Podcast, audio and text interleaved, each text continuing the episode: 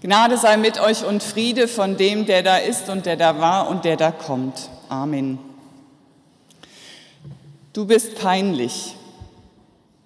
Manchmal schämen sich Eltern für ihre Kinder und Kinder für ihre Eltern, weil sie zu arm, zu angepasst, zu politisch, zu rechts, zu links, zu ehrgeizig, zu wenig ehrgeizig, zu abgefahren sind.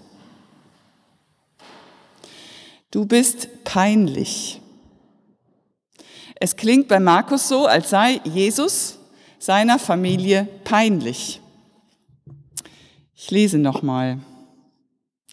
Und er ging in ein Haus.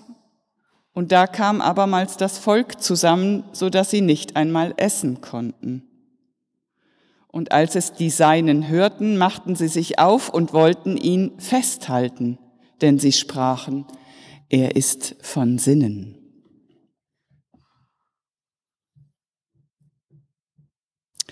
Wie Jesus sich so gemein macht mit den dahergelaufenen seiner Zeit, das ist peinlich.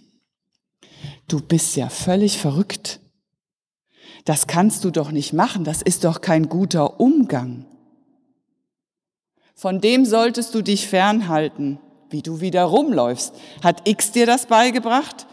So was tut man in unserer Familie einfach nicht. Jesus ist seiner Familie peinlich. Und sie versuchen ihn einzufangen, wieder zurückzuholen in den Schoß der Familie, ihn zur Vernunft zu bringen.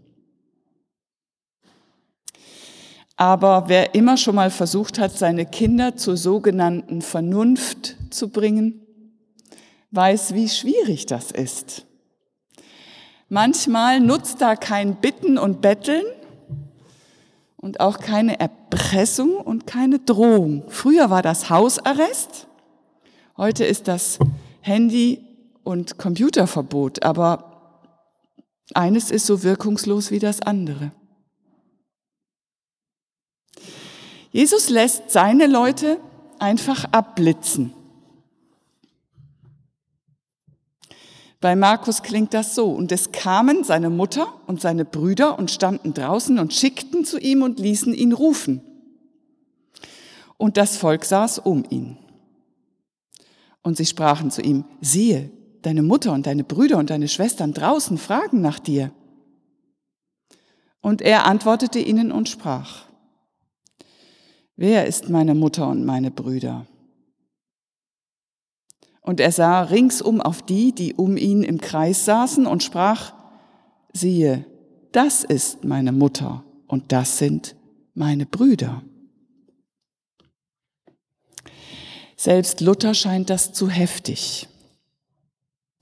Und nu weist er sie so unfreundlich ab, schreibt Luther, und schlägt sie über die Schnauze so dass ich halte, es sei kein unfreundlicheres und härteres Wort gegen sie aus seinem Munde gegangen, wiewohl er sie auch sonst oft mit harten Worten angefahren hat. Manchmal können Kinder ihren Eltern richtig wehtun. Ihr seid peinlich, lasst mich in Ruhe. Das versteht ihr nicht. Heute macht man das anders. Ihr seid noch von gestern. Der Weg zu sich selbst geht oft über härteste Auseinandersetzungen. Und da sind einem die Freunde näher als die eigene Familie. Albert Schweitzer war Pfarrer, als er beschloss, nochmal Medizin zu studieren und dann als Arzt nach Afrika zu gehen. In dieser Situation predigte er über diese Stelle und sagte, auch daran wollen wir denken, dass viele Menschen, die einen besonderen Weg zu gehen haben, es schon erfahren mussten, dass sie es den ihren nicht verständlich machen konnten und viel Schmerz von ihnen erduldeten und selber ihnen viel Traurigkeit gaben. Man kann sich die Konflikte im Hause Schweizer vorstellen.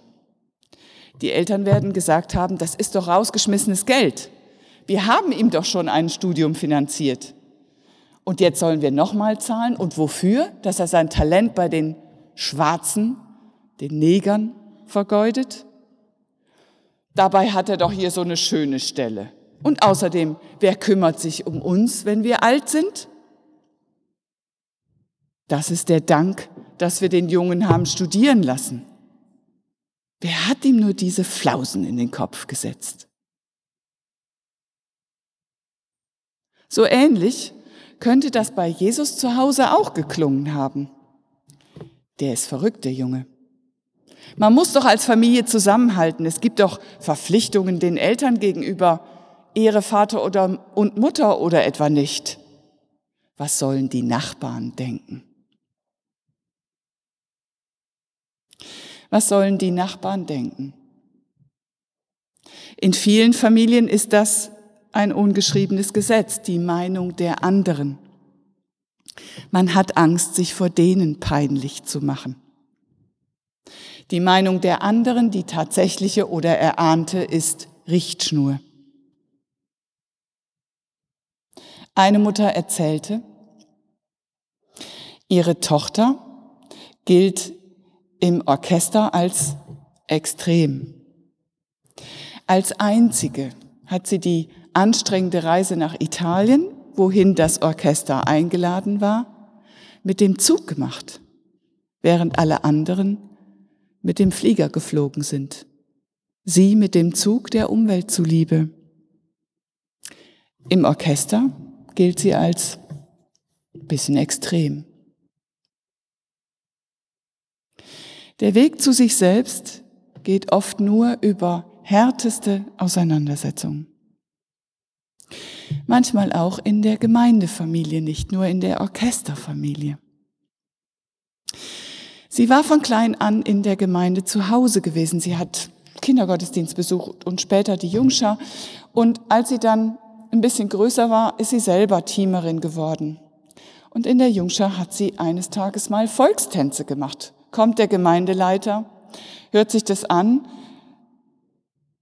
runzelt die Stirn und zwingt sie, die Musik abzuschalten. Das ist ja wie der Tanz ums goldene Kalb, sagt er. Sie ist verletzt.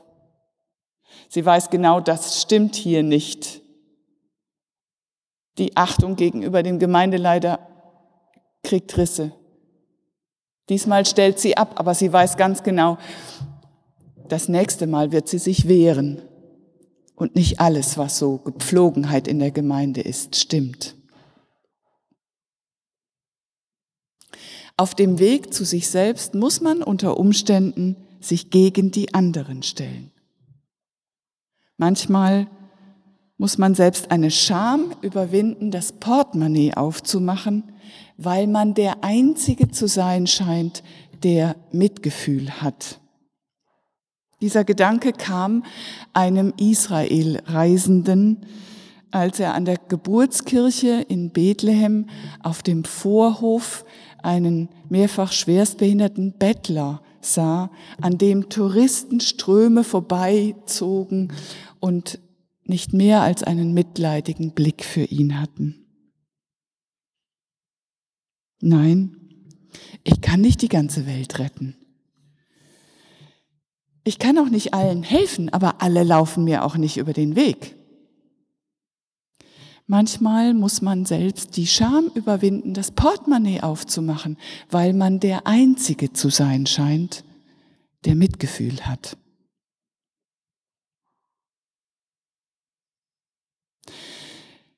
Danke, dass Sie uns ins Gemeindehaus gelassen haben, sagt der Organisator eines Vortrags über rechte Strömungen in Europa. So wie er das sagte, schien es nicht selbstverständlich zu sein, dass man im Gemeindehaus zu Gast sein durfte. Denn bei Kirche herrscht manchmal die Meinung, man dürfe nicht zu politisch sein, man müsse sich raushalten. Auf dem Weg zu sich selbst muss man sich unter Umständen gegen andere stellen. Wer den Willen meines Vaters im Himmel tut, der ist mein Bruder und meine Schwester und meine Mutter, sagt Jesus. Naja, könnte man jetzt flapsig sagen, dann bist du wohl ein Einzelkind. Weil selbst deine engsten Jünger haben dich im Stich gelassen, verraten und verkauft und sind feige abgehauen. Ja, stimmt. Aber er hat sie nicht im Stich gelassen, sondern ist nach der Auferstehung wieder auf sie zugegangen, hat vergeben und hat ihnen neue Verantwortung übertragen.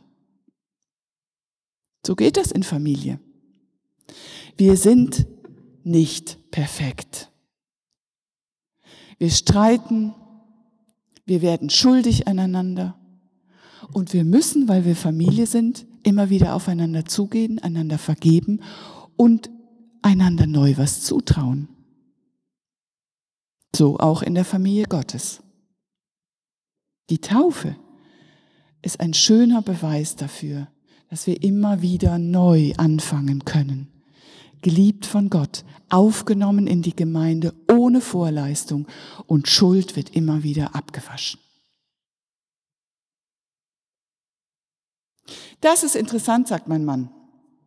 Er liest einen Artikel über Bürger in Lippe, die für ihre Zivilcourage ausgezeichnet wurden. Was ist interessant, frage ich zurück.